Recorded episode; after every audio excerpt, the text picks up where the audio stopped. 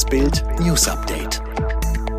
Es ist Donnerstag, der 17. Juni und das sind die Bild meldungen Blutige Eifersuchtstat in NRW.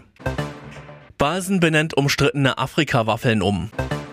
Deutsche Nationalmannschaft bereitet sich auf zweites EM-Spiel vor.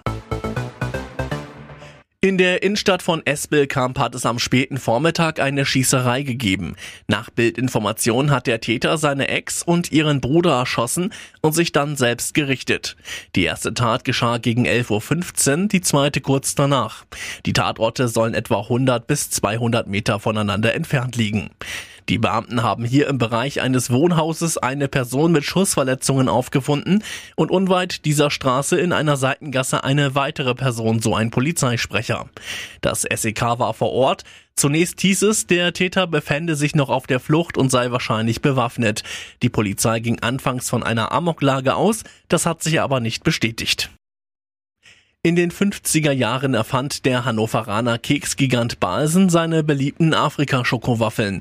Mehr als 60 Jahre später wird dieser Name eingemottet. Schuld daran ist eine Rassismusdebatte im vergangenen Jahr.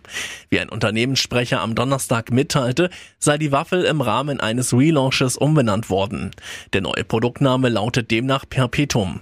Die neuen Produkte sind demnach seit Juni im Handel. Zuvor hatte das Redaktionsnetzwerk Deutschland über die Umbenennung berichtet. In dem betroffenen Fall sei festgestellt worden, dass der eigentliche Grund für die Namensgebung vor mehreren Jahrzehnten nämlich der Bezug zum Rohstoff Kakao, der in einigen afrikanischen Ländern angebaut wird, heute nicht mehr wahrgenommen werde, teilte das Unternehmen mit.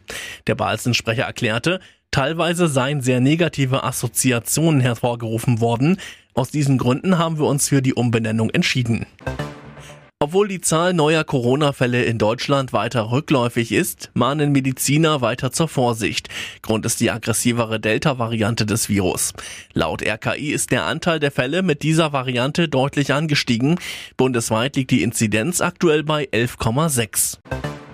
In Sachen Maskenbeschaffung wehrt sich Gesundheitsminister Spahn gegen Vorwürfe des Bundesrechnungshofes. Der kritisiert, dass letztes Jahr viel zu viele Schutzmasken bestellt worden sind. Spahn argumentiert, dass sein Ministerium angesichts der Krisensituation unkonventionell handeln musste, um Notlagen zu vermeiden. Die Ukraine kann nach dem 2 zu 1 Sieg über Nordmazedonien bei der Europameisterschaft weiter vom Achtelfinale träumen. Die Nordmazedonier stehen dagegen bei ihrer ersten EM-Teilnahme vor dem Vorrunden aus. Heute spielen außerdem noch Dänemark gegen Belgien und Niederlande gegen Österreich. Nach der Auftaktpleite gegen Weltmeister Frankreich bereitet sich das deutsche Team auf das zweite Gruppenspiel bei der Fußball-EM vor. Übermorgen geht es gegen den amtierenden Europameister Portugal. Die Mannschaft ist optimistisch, dass dann was Zählbares rausspringt. Emre Can sagte, Ich glaube, es war nicht unser schlechtestes Spiel, aber ich finde zum Beispiel in der Offensive, dass wir ähm, wenn wir ein bisschen sauberer wären, hätten wir auch mehr Torchancen und ähm, da haben Kleinigkeiten gefehlt und das müssen wir auf jeden Fall äh, umstellen oder wollen wir umstellen am Samstag und äh, dann wird es auch besser. Definitiv nicht dabei ist Rechtsverteidiger Klostermann von RB Leipzig. Er hat sich eine Muskelverletzung zugezogen. Alle weiteren News und die neuesten Entwicklungen zu den Top-Themen gibt's jetzt und rund um die Uhr online auf Bild.de.